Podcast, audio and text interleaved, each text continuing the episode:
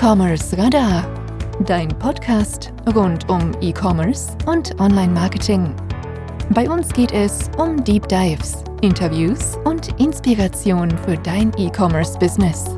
Auf geht's!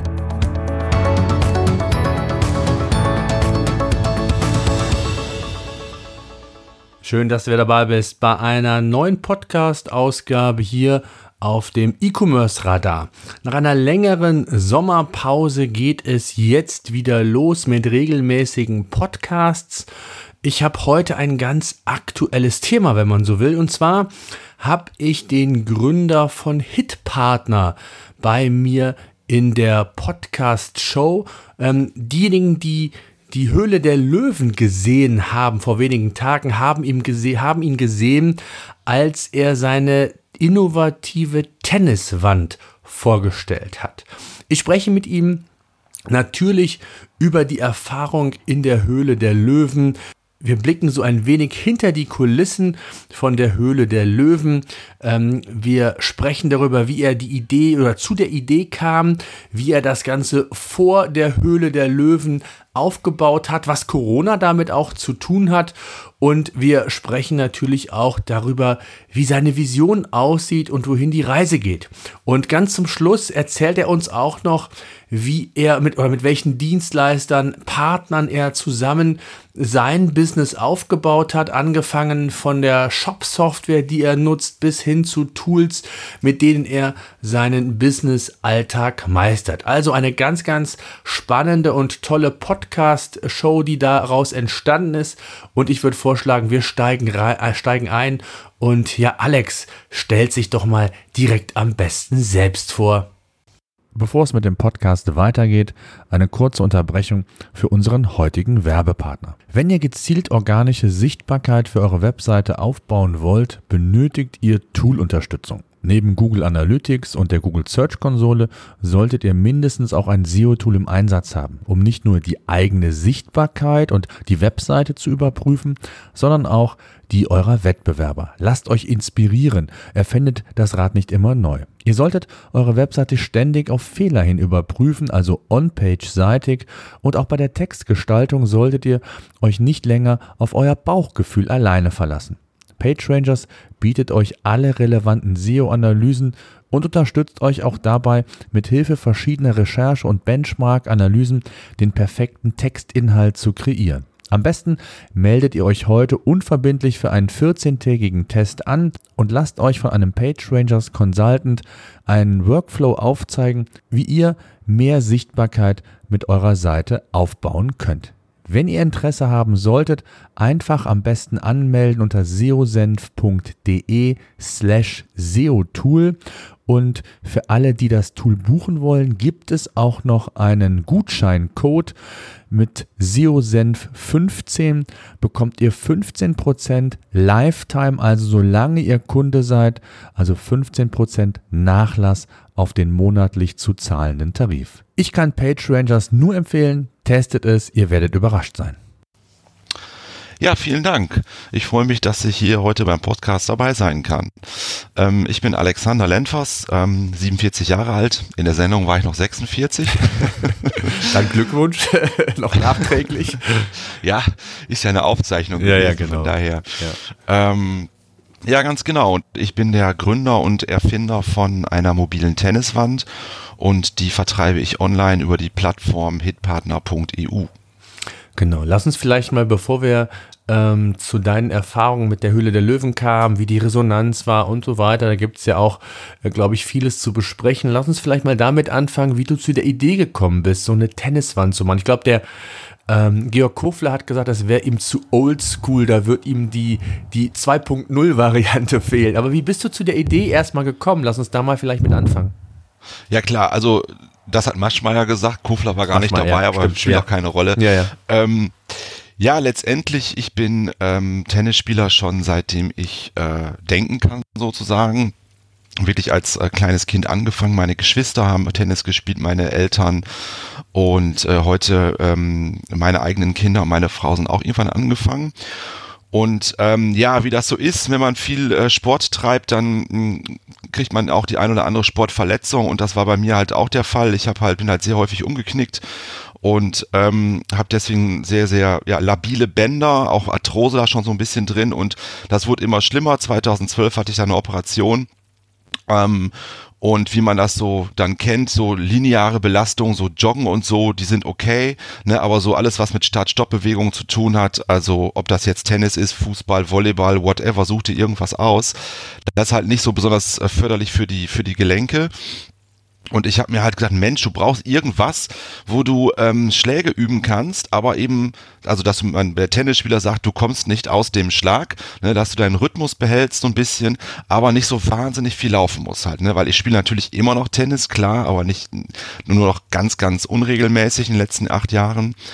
Und äh, dann ist mir halt so eine schräge Fläche um die. Äh, bei YouTube habe ich das gesehen, wo da einer gegen so eine schräge Fläche immer spielt. Der Ball kam wie von Zauberhand immer wieder zurück zum Spieler. Und da habe ich gesagt, ja Mensch, das ist ja eine super Sache. Ne? Das guckst du mal genau an, kaufst du dir. Konnte ich hier in Europa aber nicht bekommen. Ein paar in Asien gibt es so ein paar Sachen. Hab dann weiter recherchiert und ähm, hier auch was gefunden in Europa, aber das gefiel mir alles nicht so wirklich ähm, als Tennisspieler.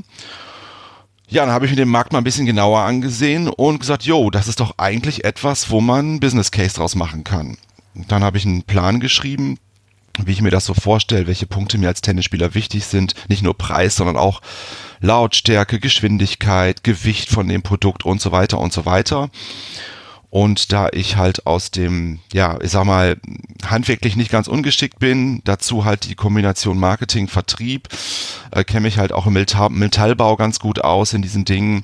Ja, bin ich dann halt wirklich angefangen, in der Garage zu basteln. Und dann am Ende ist halt eine Tenniswand entstanden. Ach krass, hast du also komplett selbst auch gebastelt, also nicht machen lassen, Zeichnung oder was, sondern das hast du alles selbst gemacht?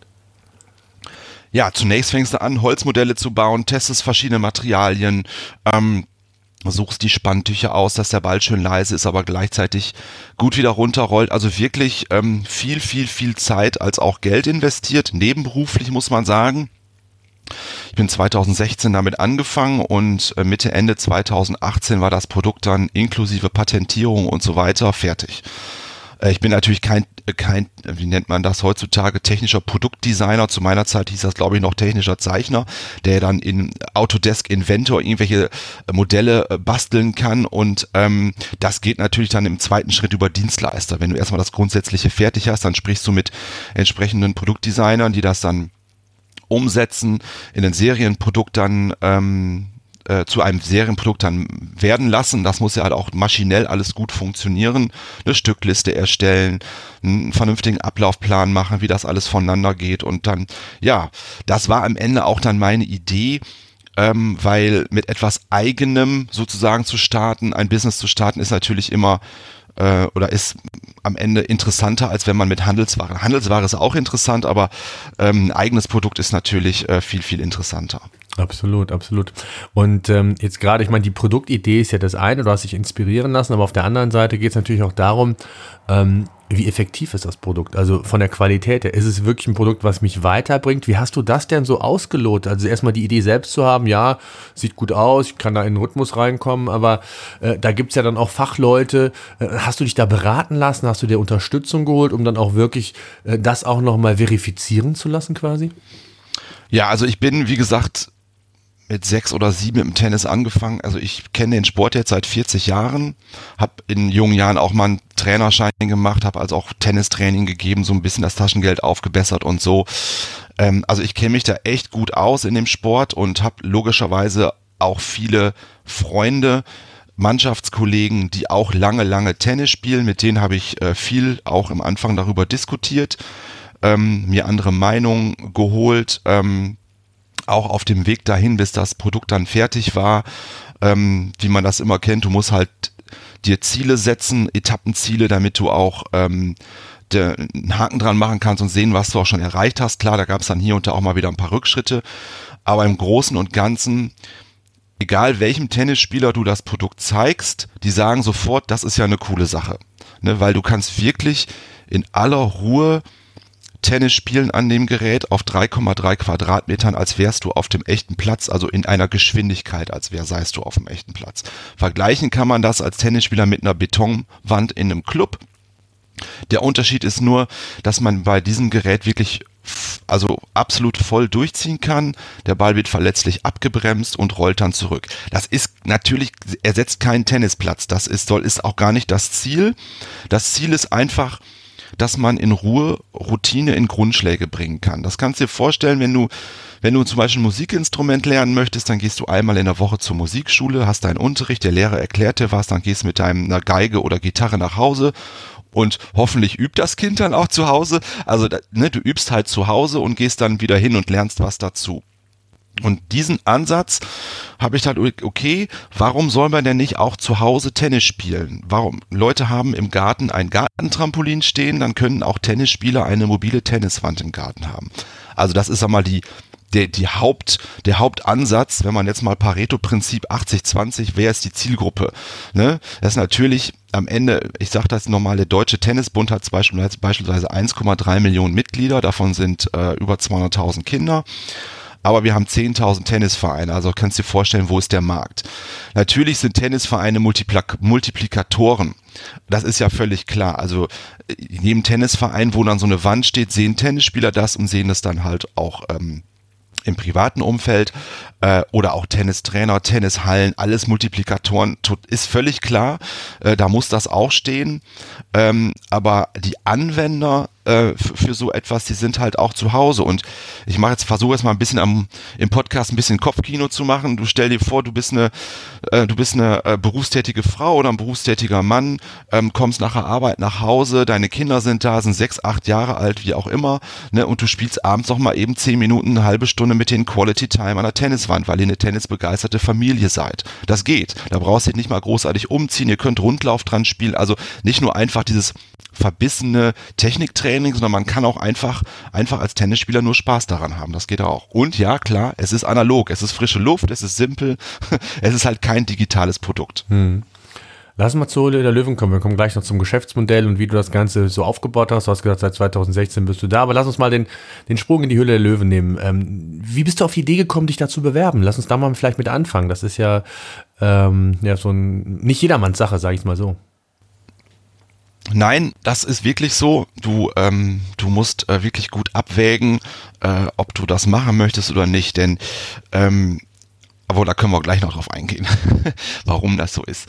Ähm, ja, ich, das war, du, ich habe halt ein, du, wenn du ähm, wenn du ein, wenn du ein Gründer bist, Unternehmer bist und du bist von deinem Produkt überzeugt, ne, dann glaubst du natürlich auch, dass äh, das für, ähm, für so ein Sendeformat wie die Höhle der Löwen gut geeignet ist. Weil es ist halt eine Innovation. Natürlich, Tennis, so eine, so eine mobile Tenniswand, sowas gibt's auch, ich sagte in Asien, aber eben nicht mit diesen Funktionen. Wenn Adidas dann zum Beispiel sagt, ja, wir erfinden den Turnschuh neu, nein, wir haben die Boost-Technologie neu erfunden. Ne, das ist natürlich ein Unterschied. Ähm, aber nichtsdestotrotz, ich habe halt wirklich viele Funktionen da eingebaut, die einen Tennisspieler nach vorne bringen. Und ja, dann war es irgendwann 2019 ähm, und ähm, darüber nachgedacht hatte ich irgendwie schon immer mal, warum nicht, Mensch, ich habe die Sendung auch, muss ich sagen, privat auch gerne gesehen, vorher, die anderen Staffeln immer. Ähm, und ähm, ja, dann hat es halt so einen Zufall ergeben über einen, über einen Bekannten, äh, der, der dann einfach da nochmal nachgebohrt hat und dann ähm, ist es bei mir dann tatsächlich so gewesen, dass die Redaktion mich angerufen hat, hey Alex, wir haben da ein Produkt gesehen, wir finden das mega, bewirb dich bitte mal. Ähm, das war äh, im Oktober 2019. Und normalerweise bewirbst du dich ja da halt, ne? aber das war halt so ein, so ein, ja, war halt ein Zufall. Ne? Der eine kennt den anderen, man spricht darüber und dann wird so eine Redaktion ähm, drauf aufmerksam, haben, haben sich dann bei mir gemeldet, so rum. Aber dann musste ich natürlich den ganz, ganz normalen ähm, Bewerbungsprozess auch durchlaufen, wie alle anderen das auch tun. Und das hat, ist nicht ohne, das ähm, ist, sind also wirklich so, sind, sind Schritte, die man dadurch durchläuft. Erst eine kurze Bewerbung, dann eine lange, ausführliche Bewerbung, wo du wirklich im Prinzip alles komplett darstellen muss, auch schriftlich ausführen muss, wo die Idee herkommt und wieso, weshalb, warum, finanziell, äh, wie ist das alles gelaufen, hast du Patente, ja, nein, ne, was, was hast du erreicht, wo willst du hin, was sind die Ziele, äh, was willst du mit dem Investment machen und so weiter und so weiter. Dann werden mehrere Interviews geführt. Ähm, und ähm, ja, und dann geht das halt so alles so Salamitechnik kann man sagen, so weiter. Irgendwann kriegst du dann halt, ja, du bist dabei. Ähm, irgendwann kriegst du die Info, ja, dann und dann zeichnen wir dich auf. Und irgendwann zwei Wochen vorher, also wirklich zwei Wochen vorher, erhältst du dann die Info, Alex, du bist dann und dann in der Show. Mhm. Okay. Ähm, und ist es denn auch so, also ich, ich weiß es von anderen auch, dass du auch so ein Coaching dann bekommst, wie du dich dann darstellen, präsentieren kannst. Gab es sowas auch oder hast du das selbst alles gemacht oder wie muss man sich sowas vorstellen? Also mal so ein bisschen behind the scenes vielleicht, ähm, was auch die Produktion selbst angeht? Ja, also der Ablauf ist mega, mega professionell dort. Äh, das kann man sagen. Die Leute sind total nett, äh, auch am Set vor Ort. Äh, du wirst echt top betreut. Du hast vorher die ganze Zeit einen Ansprechpartner, der dich halt so weit wie die das auch nur können, auf dem Laufenden hält über alle Dinge, weil am Ende entscheidet natürlich auch Vox darüber, äh, welcher Pitch ausgestrahlt wird oder nicht. Ähm, ähm, dahinter steckt halt eine Produktionsfirma, die das alles äh, managt sozusagen. Und ähm, ja, das ist halt, ähm, ist halt alles äh, mega aufregend. Du hast ähm, Du wirst halt, ähm, wenn du möchtest als Gründer, äh, auch äh, kannst du sozusagen eine Gründungsberatung in Anspruch nehmen. Eine, auch eine super nette Frau, die, die das halt auch schon seit vielen Jahren macht und wirklich viele Startups begleitet. Ähm, und die dir eigentlich die richtigen Fragen stellt, die in der Sendung auf dich zukommen können. Denn in der Sendung und das, was du am Fernsehen siehst, sind am Ende 10, 15 Minuten, aber der tatsächliche Pitch hat natürlich wesentlich länger gedauert und äh, wesentlich intensiver sind die Fragen, die auf dich zukommen, also wirklich durch alle Bereiche durch und ähm, ja, und Vorbereitung ist letztendlich alles. Ne? Und du musst halt alle Zahlen, du hast auch keinen Spickzettel in der Tasche oder so, du musst wirklich deine Zahlen parat haben, also alles, was rund um die Produktion sich natürlich dreht, also Herstellkosten etc. pp. und Anteile, als auch ähm, ähm, was, was die Vergangenheitswerte betrifft und natürlich den Forecast, äh, wie du dir das dann vorstellst in den nächsten Jahren und so. Ähm, da wirst du gut drauf vorbereitet ähm, und es macht natürlich auch extrem Sinn als Gründer, sich ähm, diverse Staffeln mal anzuschauen aus der Vergangenheit, um einfach daraus Learnings zu ziehen, wie, äh, wie sozusagen A, die Löwen reagiert haben, B, aber auch sich die Leute dort präsentiert haben. Dann kommt's zu dem eigentlichen Pitch. Ähm, den äh, erstellt man mal selber. Das sind so zwei, drei Minuten, wo du eigentlich frei äh, vortragen kannst. Aber auch hier ist halt ein großes Redaktionsteam dahinter. Das muss man auch wissen was eben die Erfahrung aus sieben, acht Staffeln hat und dein Pitch dann sozusagen nochmal, ich sag mal, aus deren Perspektive fernsehtauglich umtextet. Und den lernst du dann auswendig und trägst den vor. Hm. Wie lange dauert der Pitch insgesamt? Du hast eben selbst ja gesagt, in der Sendung sieht man vielleicht 15 Minuten. Äh, wie lange muss man sich das vorstellen? Dauert das? Und wie viele mehr Fragen sind es letztendlich? Ja, das kommt drauf an, wie interessiert die Löwen natürlich sind an dem Produkt. Bei mir ganz konkret hat äh, die, die, also der Auftritt in der Sendung, ich, ich kann es jetzt nicht mehr sagen, aber ich denke mal, so eine Stunde bin ich bestimmt drin gewesen. Ähm, und wir haben uns wirklich über viele, viele Dinge ausgetauscht und natürlich kann man dann ähm, nicht alles, äh, nicht alles zeigen, äh, was, äh, worüber wir gesprochen haben und äh, man muss ja auch sehen, das ist eine Unterhaltungssendung. Ne, das ist klar auf der einen Seite eine Gründershow, aber trotzdem am Ende geht's auch um Unterhaltung.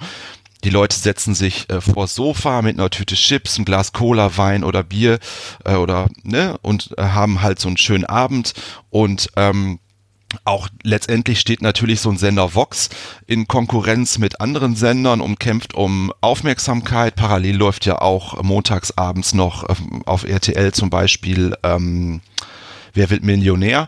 Ne? Also da geht's ja auch um, um Einschaltquote und so weiter und deswegen muss das Ganze auch eine Unterhaltungssendung sein.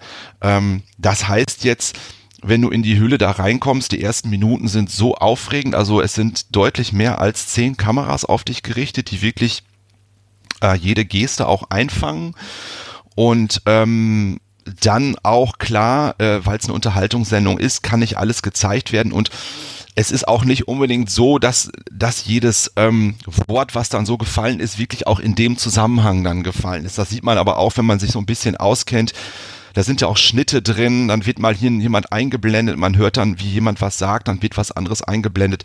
Insgesamt ist das natürlich alles mehr oder weniger richtig, was da dargestellt wird, aber ähm, man muss halt auch nicht immer alles glauben, was man so am Fernsehen dann so eins zu eins dann so sieht. Das will ich mal so ein bisschen verbindlich dann jetzt so sagen. Halt. Okay. Mit welcher Einstellung, mit welcher Erwartungshaltung bist du da reingegangen? Es gibt ja mittlerweile Gründer, die sagen, ich äh, wähle meine Bewertung, das haben wir auch gesehen, eher was utopisch, äh, die dann auch gar nicht realisiert wird. Da geht es mir dann eigentlich um den Marketing-Effekt. Auch da gibt es ja oder soll es einige Gründer geben, die ähm, die Hülle der Löwen als Plattform nutzen wollen, um dann wirklich auch einen Boost für das eigene Produkt zu erzeugen.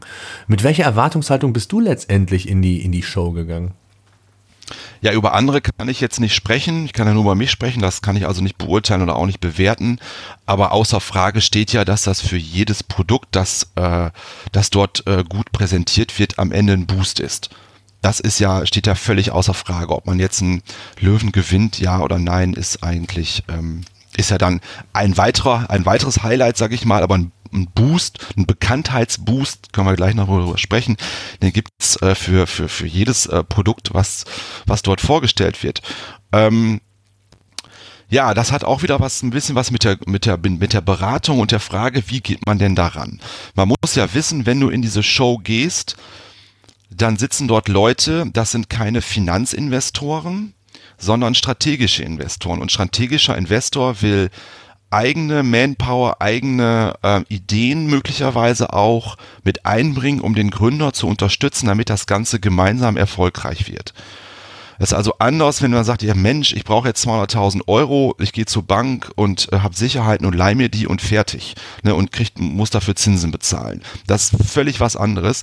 Ähm, und darum ist es so, dass ähm, ja, warum soll ein, ein, ein, ein äh, Löwe Zeit und Manpower und Mannschaft reinstecken, wenn er nur ein paar Prozent bekommt und dafür irgendwie Geld bezahlt und das Geld sich sozusagen verzinst? Ähm, also deswegen ist so, also alles was fünf, also hängt natürlich auch ein bisschen am Produkt ab, aber wenn du da mit fünf oder zehn Prozent anfängst, dann kannst du dich im Prinzip schon darauf einstellen, dass jeder direkt sagen wird, das ist mir zu wenig, was aber auch aus Löwensicht total verständlich ist. Ich brauche mindestens 20 Prozent, damit sich das alles lohnt. Ne, wenn so ein Dümmel da einsteigt mit einem Team mit 300 Leuten, die dir erstmal sich ums Verpackungsdesign und was weiß ich was alles Gedanken machen, das ist ja alles Zeit was und Geld, was da reinfließt. Ähm, und aus diesem Grund bin ich direkt ähm, mit äh, 20 Prozent angefangen, weil es ging mir auch und für 200.000 Euro. Ähm, die Unternehmensbewertung hat die Gründer, Gründungsberaterin gesagt, war zentral fair. Mein Steuerberater hat gesagt, um Gottes Willen, also so nicht, aber er hat gesagt, ja klar kannst du das machen, aber bei jedem Startup ist es ja die Frage, ähm, wie ist denn der Forecast für die nächsten Jahre? Ne, den kann man ja interpretieren, wie man möchte. Den kann man auch äh, so interpretieren und so interpretieren. Am Ende muss man dabei halt ein gutes Gefühl bei haben. Und mich, für, mir, für mich persönlich waren diese, äh, war das Geld eigentlich gar nicht vordergründig so entscheidend. Ähm, für mich war eigentlich entscheidend, einen guten Löwen zu finden und dem eben mit einem, mit einem, direkt mit einem vernünftigen Angebot ähm, zu locken.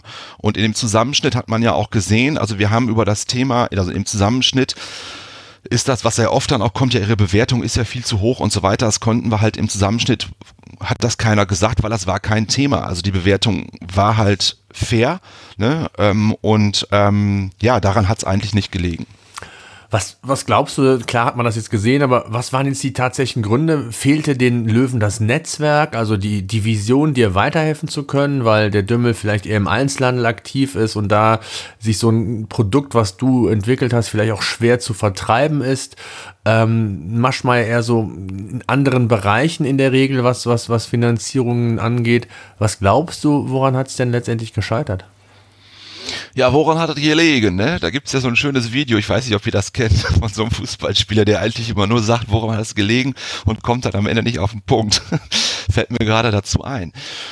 Tja, also die, die Begründungen äh, sind ja in der Ausstrahlung, ähm, konnte man in der Ausstrahlung ja sehen von den einzelnen Leuten. Ähm, es ist schwierig zu sagen. Ich, es ist, Tennis ist ja nun mal es ist jetzt, ja, ich würde sagen, ist doch ein Nischensport, wenn man es mit Fußball vergleicht. Aber trotzdem ist es Sportart Nummer, ja, Nummer zwei, schätze ich mal in Deutschland, aber vielleicht mit, mit weiteren anderen. gut, das gibt auch noch Handball und so sind ja auch so Gruppensportarten. Aber insgesamt ist Tennis halt jetzt, ähm, ja, ich sag mal, trotzdem weiter in eine Nische. Vielleicht nicht so wie Fallschirmspringen, aber es ist trotzdem eine Nische. Und da muss man sagen, ist die Frage, ob den Löwen dann die Vorstellungskraft gefehlt hat, das Geschäftsmodell zu skalieren zu, zu können. Da bin ich auch drauf eingegangen ist halt nicht gesendet worden, spielt auch keine Rolle, sage ich ja, es kann nicht alles gesendet worden. Also wir haben nicht nur über den deutschen Markt gesprochen, wir haben auch, also zum Beispiel in Frankreich gibt es noch mehr Tennisspieler als in Deutschland, weiß man so gar nicht. Ähm, und Frankreich ist halt ähm, ja ein sozusagen ist ein direktes Grenzland an Deutschland und kann auch für äh, 15 oder 20 Euro mehr ein Paket äh, von Deutschland nach Frankreich schicken. Das ist auch nur einen Tag später da. Also du kannst den ganzen europäischen Markt mit dem Ding ähm, weil es ja eben auch Länder sind, die, die auch tennisaffin sind. Wenn du in, in, äh, ähm, in England anfängst, Belgien, Holland, Frankreich, Spanien, äh, Italien und so weiter, oder von mir aus auch die slawischen Länder mit ähm, Tschechis, also mit, mit ähm, ähm, Tschechien und ähm, dann weiter oben nach, nach Polen und so. Auch Tschechien ist halt ein Land, wo sehr, sehr viele äh, gute Tennisspieler gerade heranwachsen. Da gibt es wirklich nur auf Europa bezogen Skalierungsmöglichkeiten. Ähm, da bin ich aber natürlich heute noch nicht. Da hat dann letztendlich zum Beispiel der Nico Rosberg gesagt, dass ihm das noch zu early stage ist, ne, aus seiner, aus seiner Perspektive. Wobei man bei Nico, klar, er ist Sportler ähm, und Profisportler gewesen und sehr erfolgreich. Ähm, fand das, das Produkt auch cool, hat auch gerne gespielt, hat mir, ich habe mir hinterher mit ihm noch eine Insta-Story gedreht, gesagt, ich kaufe mir eins, hat er gesagt, oder will, kaufe mir vielleicht auch eins für den Garten und so also er war vom Produkt begeistert, aber das heißt ja noch lange nicht, dass er als Investor in Frage kommt. Nur ich finde auch irgendwelche Sachen cool, aber würde mich dann ja nie trauen, irgendwie auf einmal ähm, in die, weil ich jetzt irgendwie ein Grill-Fan bin, in die Grill äh, ähm, äh, Branche einzusteigen sozusagen halt. Ne? Ähm, er ist halt ein, ein Nachhaltigkeitsinvestor, er ist halt an allen Dingen natürlich interessiert, was mit Mobilität zu tun hat äh, und grundsätzlich Nachhaltigkeit im, im Allgemeinen und jetzt nicht unbedingt vielleicht so ein, so ein consumer-lastiges Produkt wie dies, wo es eben um das Thema äh, Sport, Spaß, Training, Schwitzen in Anführungsstrichelchen, Cardio-Training, äh, wo es darum geht und was eben ähm, wirklich keep it simple, ohne Strom, einfach aufbauen. Kinder können es im Garten hin und her stellen äh, sozusagen funktioniert. Und so hat am Ende dann ja jeder, jeder in jeder Löwe von den fünf, die da sitzen, so die Schwerpunkte. Ralf Dümmel hast du angesprochen, ist ja so ein Tausendsasser und wenn er einen Nutzen an einem Produkt dann sieht, dann ist er auch direkt dabei. Aber ich glaube auch, dass ihm das dann, aber das ist halt meine Spekulation, das weiß ich nicht. Er hat ja halt gerne so Produkte, die im Bereich, sag ich mal, zwischen 10 und 50 Euro liegen die man in die Baumärkte und und Einzelhandelsläden und Ketten ähm, dieser Welt bringen kann ähm, und ähm, ja dort halt in kurzer Zeit äh, große große Mengen absetzen kann. Das sind natürlich Vertriebskanäle, die sind für eine Tenniswand uninteressant. Ne? Also das heißt, klar kann man die in den Baumarkt stellen, aber ich glaube, das wird schwierig äh, dort ähm, sozusagen ähm, ähm, Käufer zu finden, ist halt am Ende ja ein Aktionswarenprodukt. Und dies ist keine Aktionsware, sondern das ist halt etwas, das ja dauerhaft Bestand hat. Hm. Jetzt hast du das Invest zwar nicht bekommen, aber ähm, wir haben eben schon mal kurz darüber gesprochen, der Boost, äh, der war sicherlich da. Vielleicht kannst du uns da mal so ein bisschen mitnehmen. Wie war die Resonanz? Vielleicht mal, äh, wie viele Besucher hast du auf der Webseite gehabt während der, äh, während der Sendung? Es gibt also da ja äh, Berichte von 30, 40.000, die dann teilweise auf den Internetseiten der jeweiligen Startups äh, sich wiedergefunden haben. Wie war es bei dir? Wie war da die Resonanz? Äh, ja, da muss ich noch kurz eins zu sagen. Also die, äh, nur damit der, die Zuhörer das auch wissen, also die Ausstrahl oder die Aufzeichnung der Sendung, die war weit vor Corona. Da sieht man auch in dem Zusammenschnitt, ähm, mit, äh, es sind ja sitzen ja dann an dem, also am Montagabend saßen dann ja auch verschiedene Löwen dann zufälligerweise da. Also es sind halt verschiedene Drehtage gewesen. Mal haben die Leute sich abgeklatscht, mal nicht. Das ist ja logisch, ne? Da muss ja alles vorproduziert werden. Das war weit vor Corona. Durch den äh, Sportstätten-Lockdown, der dann im März, April kam, haben wir einen Mega-Boost bekommen. Also alles, was mit Sport zu tun hat, war ja überall sofort ausverkauft, so wie bei uns auch. Also Shop war nach 14 Tagen wirklich leer gekauft.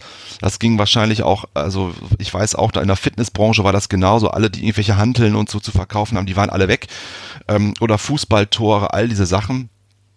Ähm, und dann ist ähm, auch vor Corona, ähm, also Quatsch, vor Corona im Sommer, dann habe ich weitere Distributoren hinzugewonnen und unlängst auch ähm, Tennis Point, das ist ja Europas größter äh, Tennisversandhandel, so ähnlich wie Amazon für Tennisspieler, die sind auch mit an Bord. Ja, und dann kam jetzt dann die Ausstrahlung und ähm, die Was heißt mit an halt Bord auch gesellschaftlich, äh, auch als Gesellschafter mit an Bord oder jetzt nur als Partner, um als Vertriebsweg oder Vertriebsdistribution? Nee, nee, als Vertriebskanal. Okay, okay, also ähm, okay. ich verkaufe nee, das ja über meine eigene Plattform. Ja, ja, okay. Da wollte ich gleich noch kommen, genau, aufs Geschäftsmodell. Ja, ja, genau. Nee, okay, ja, ja. alles gut. Hm? Ja, okay.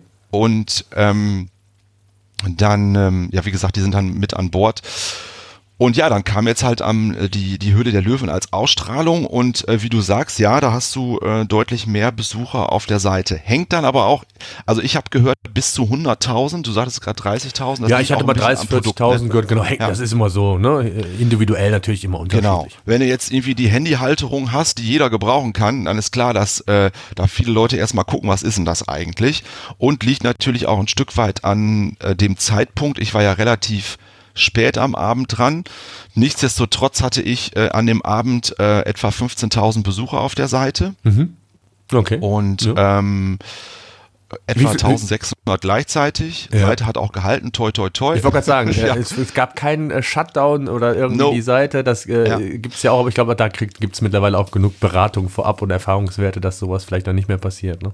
Ja, aber als kleines Startup, wenn du vorher alles selber gemacht hast, kannst du mich ja gleich ein bisschen fragen, was ich so an Tools habe. Aber ähm, das ist dann trotzdem, machst du dir eine Gedanken und äh, ich habe dann ein paar Profis engagiert, die ähm, für ein paar viele Euro, ja viel, aber für einen normalen, für, ne, halt da ein paar Stündchen ähm, da dran rumgeschraubt haben Server nochmal umgezogen und so, dass das dann am Ende nicht passiert. Also wir waren sehr, sehr gut vorbereitet. Also wir sind von 100, ich habe gesagt, ihr müsst zusehen, dass 100.000 passen ne, in 10 Minuten, ne, so ungefähr. Und das war dann auch so. Ne. Es hätte also auch funktioniert, vor Tests gemacht und so. Ja, und ähm, dazu kommt dann halt ähm, zu der, also das eine ist, dass die Leute da waren und ähm, aber durch die Ausstrahlung, durch der, der Boost ist halt nochmal eine andere Sache. Du hast halt auch im Vorfeld wenn du es halt gut machst, muss halt bei Insta äh, und äh, Facebook und so ein bisschen Remi-Demi machen, sodass dass die Leute natürlich über diese Wege auch äh, auf die, äh, auf die, die Sendung aufmerksam werden.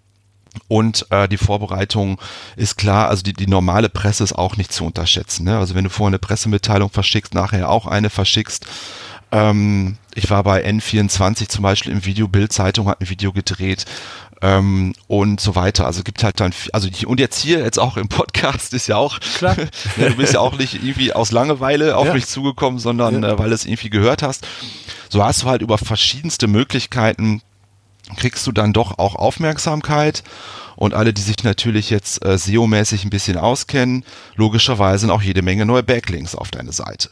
Ne? Ähm, und ähm, das sind alles ja auch äh, Dinge, die, ähm, die sind super und ähm, auch für die Zukunft, dass ja ganz einfach, dass das Produkt insgesamt bekannter wird. Das ist natürlich völlig klar. Und da sind wir beim Thema, wo du eingangs eben sagtest, da gehen nur Leute hin wegen dem Boost. Klar, aber den Boost hat, das ist ja das lässt sich ja gar nicht verhindern. Der Boost kommt ja automatisch sozusagen. Ne? Ja, das schon, aber ich kann ihn ja, genau wie du gesagt hast, ich kann ihn ja beeinflussen. Ich kann ihn ja auch in die Länge ziehen. Ne? Und ich kann ja davon von diesem Boost profitieren, quasi auf diese Welle aufsteigen und sorge, sorgen, dass diese Welle möglichst lang da ist, dass ich möglichst lang von, lange von diesem Boost profitiere. Das ist ja letztendlich dann auch die Aufgabe des Gründers, weil der Boost ist da, klar, aber ich kann ihn natürlich zumindest, was die Länge angeht, so ein bisschen hinauszögern. Ne?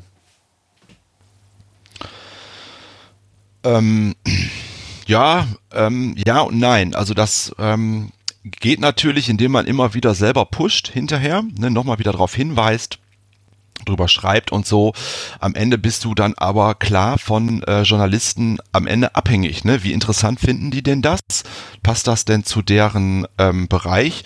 So ist es bei mir genauso. Ne? Du hast, ich habe jetzt viele, viele Anfragen auch bekommen aus diesem Bereich, auch für eine Nachberichterstattung Ähm, und ähm, dann geht das Thema Influencer-Marketing natürlich los. Da werden viele auf dich aufmerksam, ne, dass du darüber was machen kannst. Aber das ist, dann sind wir jetzt schon wieder im bezahlten Bereich und nicht im sozusagen im journalistisch-redaktionellen mhm. Bereich. Jetzt hast du eben gesagt, 15.000 äh, waren auf deiner Seite. Äh, Boost ja, Traffic ja. Hat sich das denn auch bei den Bestellungen wieder gespiegelt? Also wie war die Conversion, wie man so schön sagt? Ähm, war die entsprechend, äh, ich nehme an, sie war nicht analog, aber ähm, war da auch ein Peak zu spüren letztendlich, auch jetzt im Nachgang noch? Ähm, wie sieht es da aus? Ja, auf jeden Fall, aber du sagst es halt, die ist natürlich nicht in Relation, wie sie sonst ist. Ähm, und ähm, hinzu kommt ja auch noch, ähm, ich habe halt kein Produkt für 7,99 Euro, wo ich sage, kaufe ich mir. Ne? Mein Produkt kostet, das günstigste kostet 399 Euro. Und das ist am Ende ja schon auch eine Investition für jeden Haushalt, wo man nicht mal eben sagt, die Entscheidung trifft, kommt, diesen Monat kaufe ich mir das noch. Da muss, müssen viele ja auch äh, drauf äh, hinsparen oder sich ein bisschen was an die Seite legen, um das dann zu kaufen, ähm, sodass wir ähm, also wir haben viele Bestellungen bekommen, aber in Relation, wenn man sagt, du hast sonst die und die Quote, das passt, passt nee, natürlich vorne und hinten nicht. Ja, ja, ähm, aber nichtsdestotrotz, ähm, es sind halt viele also wer guckt sich das denn an auf der Seite? Natürlich die Leute in der Show, die neugierig sind, die gucken sich das an, was ist denn das eigentlich genau? aber es sind sicherlich auch viele, viele Tennisspieler dabei gewesen, die sich das angesehen haben und in dem Moment zum ersten Mal überhaupt mit dem Produkt in Kontakt gekommen sind. Und die speichern sich das möglicherweise für später mal ab, fürs Weihnachtsgeschenk, für den nächsten Geburtstag, für die Erstkommunion, für whatever. Ähm, oder als auch für den Tennisverein und kommen dann früher oder später auf dich zu. Hm. Also dieser Effekt ist definitiv da bei halt so einem Produkt, das, ähm, das eben auch einen gewissen, gewissen Wert hat. Mhm. Ähm, nimm uns mal so ein bisschen mit. Wir wollen ja so ein bisschen die, die Business-Seite noch weiter durchleuchten. Ähm, du hast es eben gesagt, Corona war schon für dich ein, ein, ein guter ähm, Boost. Ähm, was sind so deine Vertriebswege? Also, ähm, du hast eben Tennispoint genannt als großer Partner, sicherlich im Tennisbereich der, der wichtigste. Ähm, gehst du auch in den, in den, stationären Handel, also über Ketten, die Sportgeschäfte, keine Ahnung. Ähm, nimm uns mal so ein bisschen mit, wo so deine Vertriebswege liegen oder verlässt du dich da komplett äh, auf deinen Online-Shop? Ähm, ja, ähm, das äh, sind so, das ist letztendlich ähm, schrittweise, äh, habe ich mir das vorgestellt, schrittweise aufgebaut. Ich bin ja hauptberuflich noch im, als Marketingleiter in einem anderen Bereich unterwegs und äh, weiterhin auch ehrlicherweise momentan noch und ähm, ich habe das, äh, ja, wie gesagt, 2016 angefangen, 2018 dann auf den Markt gebracht und das alles äh, 100% ähm, online im Direktvertrieb. Ähm, warum? Ähm, weil ich natürlich erstmal richtig Menge machen muss, um aus dem äh, perspektivisch dann irgendwann mal aus dem ähm, sozusagen auch in, in, ja, in, in Ländern zusätzlich produzieren kann, wo die Produktionskosten halt nicht so sind wie bei uns. Also alle Trampoline werden nicht in Deutschland hergestellt. Ne? Oder die meisten zumindest nicht. Damit man die halt auch zu einem Preis kaufen kann. Und so ist das hier halt auch. Ich baue jetzt halt Serien A300, A500 Stück. Die werden halt hier in Deutschland produziert äh, zu in, in hervorragender Qualität. Das muss man einfach auch sagen. Da gibt's also keine, keine Reklamation, in dem das passt halt alles. Das war mir halt auch sehr wichtig, dass ich da erstmal mit einem wirklich guten Produkt an den Start komme. Das führt aber dazu, dass meine Marge nicht wahnsinnig hoch ist. Die ist für einen Direktvertrieb okay. Da kann man gut äh, zurechtkommen. Aber für einen Händlervertrieb, äh, da machen wir uns nichts vor. Ich, viele hören jetzt sicherlich zu, brauche jetzt keine typischen Händlermargen zu nennen, aber die kann ich halt nicht darstellen, die ein klassischer stationärer Einzelhandel haben muss. Solche Margen kann ich halt nicht darstellen. Ähm, und im Onlinehandel ist es dann ein bisschen anders, aber eigentlich für, für, für andere Online-Händler auch schon fast ähm, ja, ich will nicht sagen uninteressant, aber zur, zur Sortimentsabrundung ist es okay. Ne? Und dann gibt es ja heutzutage die Möglichkeiten, über äh, Dropshipping zu arbeiten. Ähm, sodass die weitere Online-Händler das äh, Produkt physisch gar nicht am, am Lager haben, sondern nur letztendlich Listen über ihre, müssen also kein, haben keine Kapitalbindung, kein Lagerrisiko, müssen nichts verpacken, müssen im Prinzip nur Listen verkaufen, Geld einsammeln, Dankeschön. Und ähm, da die Retourquote bei unter einem Prozent liegt, ist ja anders als bei Zalando, ich kaufe mir fünf Paar Schuhe und schicke vier wieder zurück oder im Zweifel sogar fünf. Ähm, da, das ist bei, bei dem Produkt ja nicht der Fall. Das heißt, jemand, der das sieht, aber gut, das liegt natürlich auch daran, wie präsent präsentierst du das? Gibt es da coole Videos zu? Kann ich mir vorstellen, bevor ich das äh, geliefert bekomme, wie groß ist das denn eigentlich? Wie kompliziert ist das aufzubauen und so weiter? Also liefer möglichst viele Informationen vorab, damit deine Retourquote auch klein ist und das ist bei mir der Fall. Also es ist wirklich unter ein Prozent. Und deswegen ist natürlich auch attraktiv für andere Online-Händler, das zu tun. Jetzt habe ich mit Tennis Point, sagte ich ja eingangs, äh, halt einen großen auch dazu gewonnen. Ich habe nicht nur Tennis Point, habe auch andere. Ähm, und die haben zum Beispiel auch stationäre Geschäfte, äh, 22 Stück. Und die werden das dort auch platzieren. Äh, aber dann ähm, geht es natürlich darum, ja, wie kriegt der Kunde das geliefert? Ja, ist ein Paket, das wiegt 20 Kilo, 1,50 Meter lang da musst du ja schon mit deinem Kombi vorfahren und das mitnehmen. Das will ja keiner. Darum ist es eigentlich auch ein typisches prädestiniertes Produkt, um es online zu verkaufen und auch zu, zu verschicken, weil ähm, das ist halt auch ja mit Aufwand verbunden, sich das reinzuladen. Aber nochmal dazu, klar gibt's natürlich noch weitere äh, Ketten, Sport 2000, Intersport, sind halt große Ketten, ähm, dann ähm, Decathlon und Co da würde ich natürlich sehr, sehr gerne sein und ich glaube auch, die würden sofort sagen, Alex, wir listen dein Produkt, aber bei mir ist halt momentan noch das Thema Marge. Solange ich da eben keine Antworten habe, brauche ich da nicht anzuklopfen. Ne? Ähm, das, deswegen ist das halt kann man sagen, okay, es geht halt schrittweise voran. Also wie heißt das so schön? Uh, think big, but start small. Ähm, also das ist ja der nächste Schritt, der dann dann irgendwann kommen wird. Jetzt ähm, gab es ja auch in der Zeit vor der Höhle der Löwen, 2016 bist du gestartet, hast du gesagt. Was waren so deine, deine Marketingkanäle, wie du versucht hast, dein Produkt ähm, bekannter zu machen? Das ist ja für viele Startups äh, generell immer das gleiche Problem oder für viele Unternehmen, die den Weg auch in das digitale Business äh, wagen. Ähm, wie mache ich mein Produkt bekannt? Das kann das schönste Produkt auf Erden sein. Wenn es keiner kennt, ist es halt schwierig und dann kauft es auch keiner. Äh, wie bist du da rangegangen? Was hast du da gemacht und wie hat sich das vielleicht sogar auch entwickelt? Ähm, ja, 2016 stimmt ja nicht ganz. 2016 bin ich bin ich mit der Idee angefangen. Ne? Okay, ja, mhm. Mitte, Ende 2018 habe ja. ich meinen Online-Shop eröffnet. Mhm. Ähm, und im Jahr 2018 äh, also schon, ich, also und ich habe das, macht das ja berufsbegleitend, will ich mal so sagen, und steckt da wirklich jede, jede Sekunde äh, Freizeit rein. Andere Leute sitzen vielleicht am Wochenende am Angelteich fünf Stunden und ich habe halt äh, mir über SEO-Texte Gedanken gemacht. Ne? Ähm, und ähm, ja, da bin ich wirklich sehr, sehr, sehr akribisch rangegangen an das ganze Thema ähm, ähm, SEO ähm, und ähm, habe äh, wirklich alles äh, analysiert im Internet, was ich finden konnte, über alle möglichen Tools, um dann am Ende auch die richtigen Texte für jede einzelne Landingpage zu schreiben, ähm, damit ich halt über diesen Weg in diesem, sagen wir mal, Nischenbereich, Tenniswand, Tennisballwand, mobile Tenniswand, Tenniswand kaufen und so weiter und so fort, auch wirklich tiptop ähm, gefunden werde.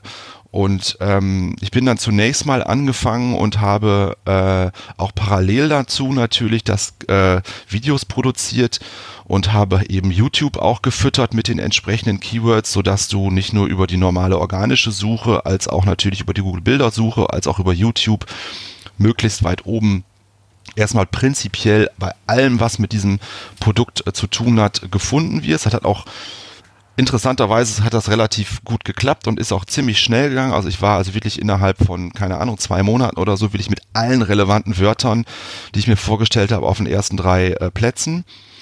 Ähm, gut, das hat natürlich auch ein bisschen beruflichen Hintergrund, da kenne ich mich halt auch mit aus, ähm, dass das gut funktioniert, habe dann entsprechend halt auch ähm, das so aufgebaut und bin dann in der Folge ähm, natürlich mit AdWords gestartet, ähm, und ähm, dann aber sehr, sehr, sehr schnell zu äh, auch zu Facebook gegangen.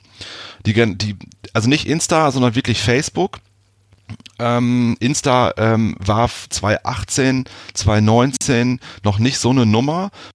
Allen Dingen muss man, ist heute jetzt für meine Art-Zielgruppe, ist total interessant, weil Insta ist halt wesentlich mehr Interaktion, ähm, ist ja klar, also Likes, Shares, Comments und so, Story machen, also ist einfach cool, total cool, aber die Zielgruppe, die ich habe, die am Ende kauft, die, also wenn man wieder Pareto-Prinzip 80-20 sagt, die ist 40 plus. Und die Jungs und Damen, die tummeln sich zum überwiegenden Teil bei Facebook. Viele, also nicht alle, man kann man auch nicht, aber viele sind da halt weiterhin oder waren damals weiterhin dort.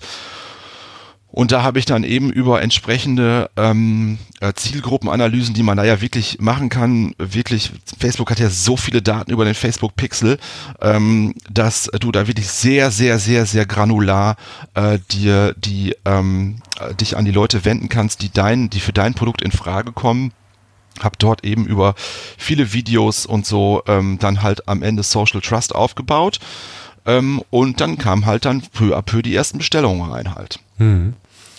Ähm, wie war das eigentlich nach der Höhle der Löwen? Gab es schon Unternehmen, die dein Produkt kaufen wollten? Äh, Investoren meinst du? Ja.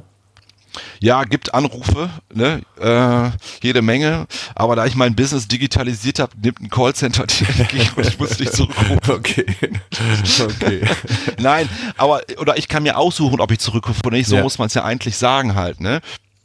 Und ähm, da, äh, ja, also klar, gibt's Nachfragen und ähm, die, die sind aber natürlich, ne? Also du kriegst halt alle möglichen Anrufe von Leuten, die dir Firmenwagen verkaufen wollen und Stepstone wollen sich Anzeigen schalten und dies und das. Also rufen tausende Leute an, die dir irgendwas verkaufen wollen. Aber ne? und Adidas die das bei AdWords Co, viel die das besser machen können als du. Ja. Und die können das besser und das besser und so ja, weiter. Okay. Das ist ja völlig klar. Ja, ja, das ist klar. Aber so ein Adidas und so die Großen, die das Produkt vielleicht sogar für sich in die Produktlinie haben wollen, das gab's noch nicht.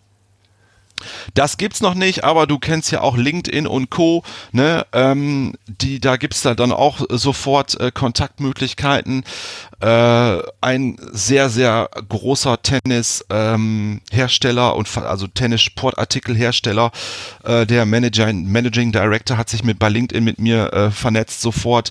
Mal gucken, was daraus entsteht. Ähm, ein ehemaliger Löwe hat mich über LinkedIn kontaktiert, okay. fand mein Produkt mega geil, wollte sofort eins eins haben. Ich so, ja, komm, hier, ne, finde ich total cool, ne, mach doch da mal eine Insta-Story, wenn du, wenn du das hast. Ja, mach ich, ne. Ähm, also der ist jetzt nicht mehr in der Show, aber ich will jetzt ja auch keine Namen nennen, aber sowas sind halt dann auch Sachen, die natürlich dann passieren, ja. Mhm. Wie geht's weiter? Also du hast eben gesagt, du machst es äh, noch, äh, also ich sag jetzt mal so, man konnte es zwischen den Zeilen rauslesen, noch Hauptberuf, äh, noch nebenberuflich. Ist es geplant, den Switch zu gehen? Ich meine, ist natürlich eine Frage, wie entwickelt sich das Produkt jetzt weiter? Ist ja auch ein gewisses Risiko dabei, das komplett aufzugeben und dann auch nicht nur die Vision zu haben, äh, von diesem Produkt dann leben zu können, aber äh, wie ist da so deine, deine Vision?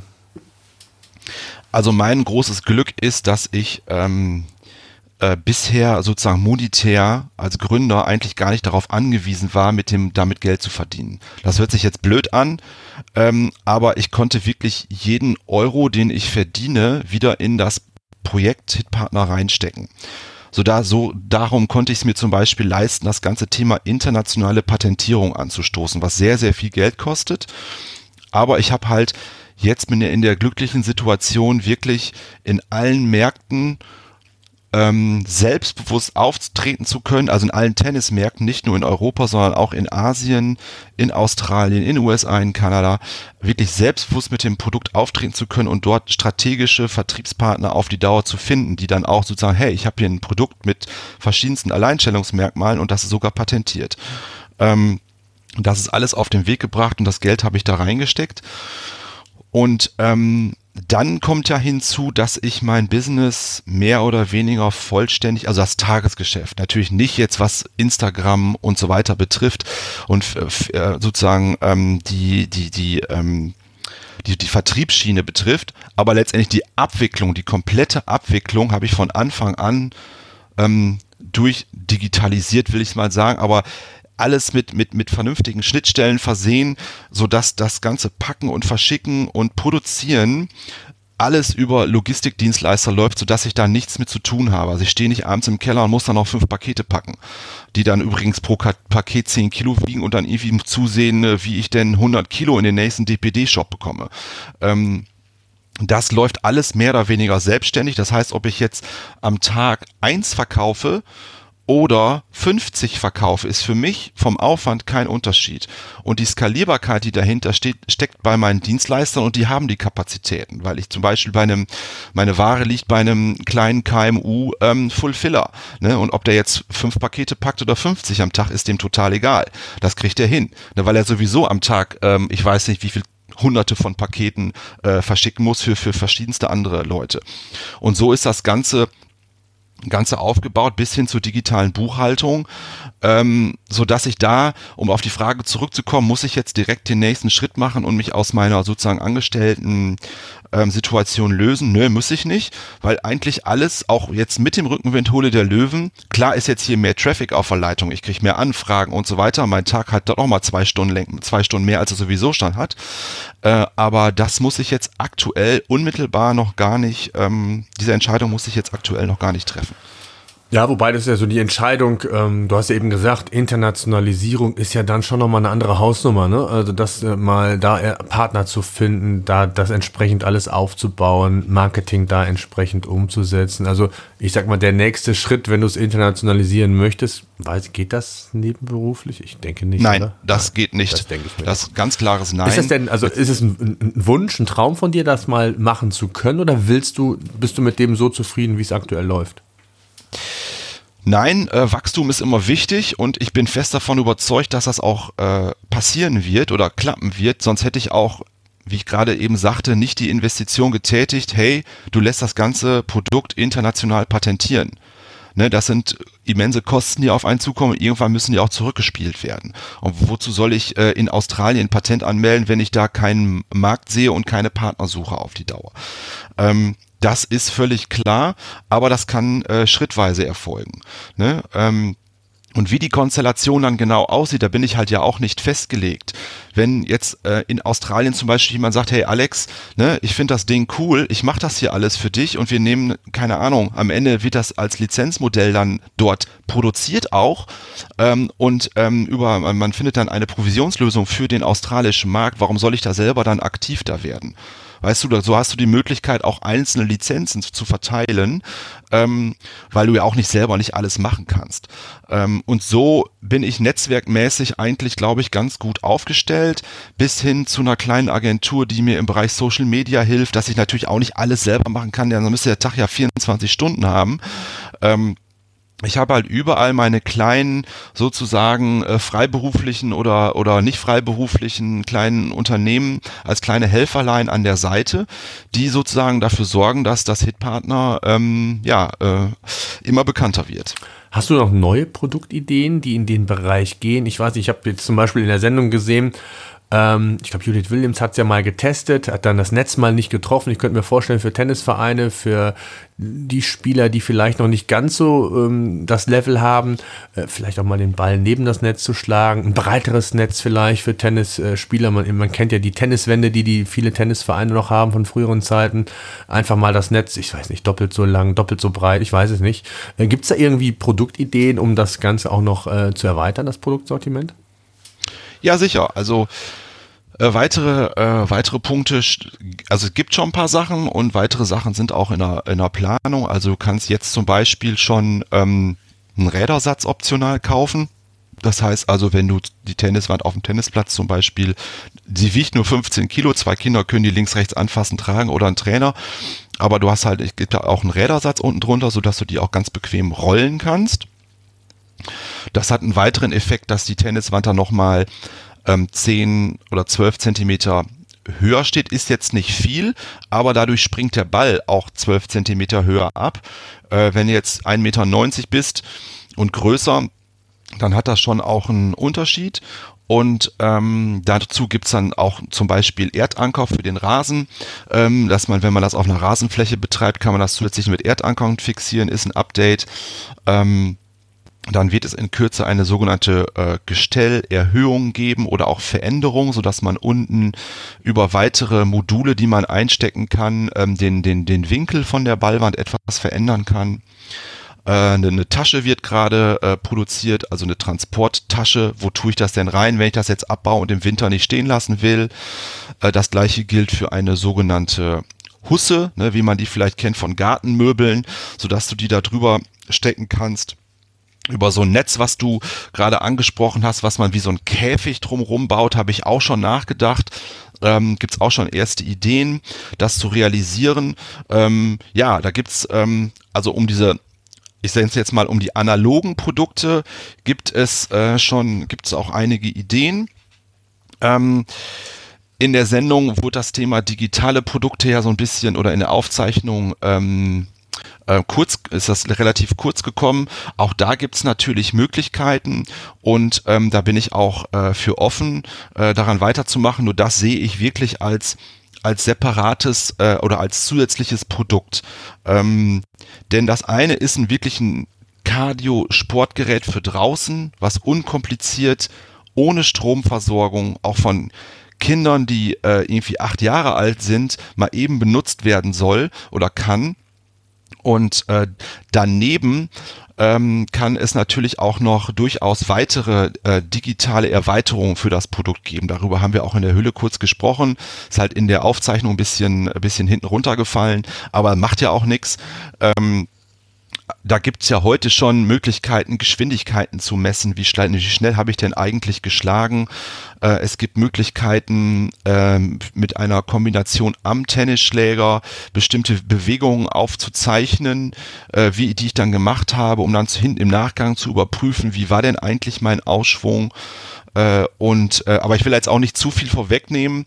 Da gibt's äh, sicherlich auch äh, verschiedene ähm, digitale, also Möglichkeiten, das digital zu machen, aber dann muss man es auch cool digital machen mit App und so weiter und so weiter und nicht äh, sich jetzt da irgendwelche nur nur damit ich irgendwas Digitales habe mir das fadenscheinig aus den Fingern saugen halt. Ne? Das muss ja auch einen entsprechenden Mehrwert und Nutzen haben äh, und das muss äh, wirklich dann auch gut gemacht sein, weil es ist, ist natürlich kein Produkt für einen Tennisspieler, der vorher noch nie gehört hat, wie spiele ich denn eigentlich Tennis. Ne, es gibt eine, ich ziehe wieder den, den Vergleich zur Musikschule. Klar gibt's Enthusiasten, die kaufen sich auf dem Flohmarkt eine Gitarre, setzen sich vor YouTube und gucken, okay, wie geht denn jener Akkord und jener, dieser Akkord, gibt's solche Leute, völlig klar. Ähm, aber es gibt wenig, also es mag auch Tennisspieler geben, okay, ich kaufe mir jetzt mal einen Schläger, dann gucke ich mir ein paar YouTube, ein paar Videos an, dann fange ich an. Ähm, das ist aber nicht, das ist nicht der Anwendungsfall. Der Anwendungsfall ist wirklich für Leute, die die, äh, die schon auf dem Weg sind und die einfach Spaß haben, besser zu werden und sich so ein Produkt dann kaufen oder einfach nur, um zu Hause ein bisschen Spaß zu haben, um da weiter dran zu trainieren und wirklich an den, an den, an den Schlägen zu feilen. Das mhm. ist, das ist, ne? und dazu ja, musst ja, du natürlich schon eine gewisse Grundlage ja, haben. Ja, absolut.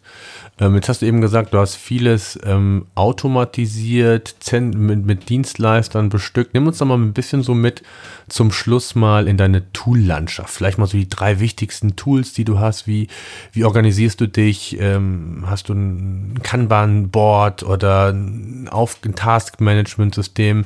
Äh, nimm uns doch mal so die drei, vier wichtigsten Tools, äh, damit du deinen Tag und, und dein Unternehmen auch organisiert bekommst, mal mit. Ähm, ja, gut, im Vorfeld habe ich mir als erstmal prinzipiell Gedanken gemacht über äh, welche Shop-Software nimmst du denn? Äh, und da will ich jetzt gar nicht an welche Shop-Software. Ja, ja, Shopify oder was hast du genommen? Oder was, was nee, habe ich nicht. Ähm, habe ich mir auch angeguckt vorher, aber hat sicherlich auch seine Berechtigung. Ähm, und äh, ob jetzt das Hybris ist oder Magento oder von mir aus WooCommerce zusammen mit WordPress, ähm, ich habe mich am Ende für Shopware entschieden. Und ähm, hat auch ein bisschen was mit Lokalpatriotismus dann zu tun. Ich komme halt aus dem westlichen Münsterland, die sind nur 25 Kilometer von mir entfernt hier. Ähm, und habe darauf dann das alles aufgebaut. Ähm, lass Shopware aber wirklich nur als Shop-Software laufen, weil das ist es halt, das ist die Shop-Software, alles was dahinter hängt, äh, Shop, also Shopware erstellt auch keine Rechnung und so weiter. Hinten dran habe ich dann ähm, Bilby gedockt, das ist eine Multichannel-Plattform, ähm, ja, sage ich ja schon, ist eine Multichannel-Plattform. Bilby holt halt ähm, von ähm, nicht nur von Shopware, sondern auch von eBay und Amazon aktuell die Bestellungen ab, verwaltet die dort.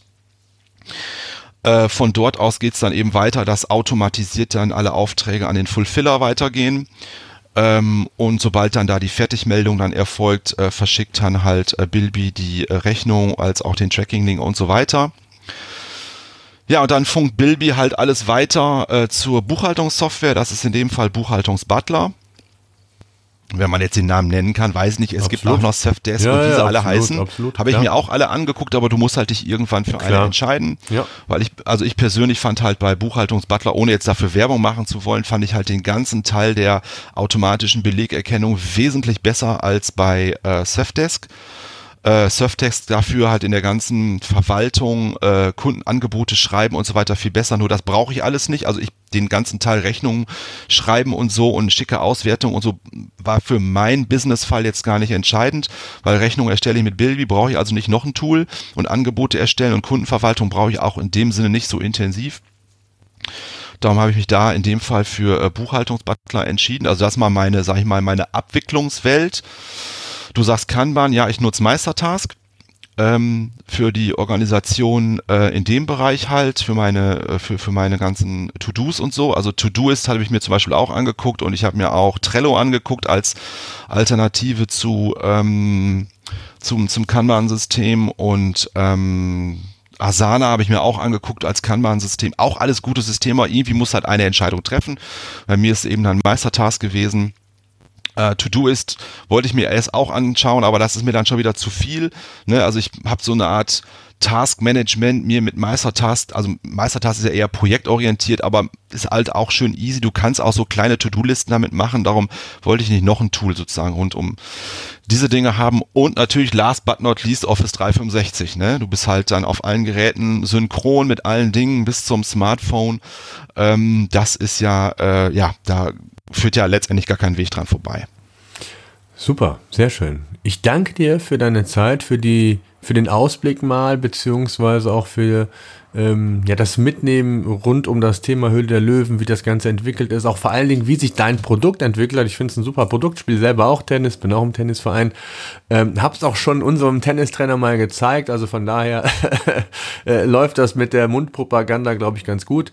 Ähm, ich bin sehr gespannt, ähm, ob du, irgendwann ist es ja auch eine Frage des Mutes, äh, den Mut hast, äh, dann zu sagen, ich mache das jetzt wirklich äh, Fulltime und, und baue so richtig das Unternehmen auf, also richtig in der Form, dass ich Mitarbeiter einstelle, expandiere, das, was wir eben gesagt haben, schon vielleicht internationalisieren und so weiter, neue Produkte erstellen, also alles Themen, glaube ich, die dann anfallen würden, zumindest in der, in der Masse und in der, in der, in der Konsequenz, wenn man das wirklich dann auch hauptberuflich macht. Und äh, ich drücke die Daumen, dass das gelingt und dass das äh, dein Produkt auch weiterhin den Erfolg hat, den es jetzt ähm, ja natürlich über die Höhle der Löwen schon mal bekommen hat, äh, beziehungsweise auch Corona, wie du ja erzählt hast. Von daher danke für deine Zeit und äh, ja, dir viel Erfolg und alles Gute.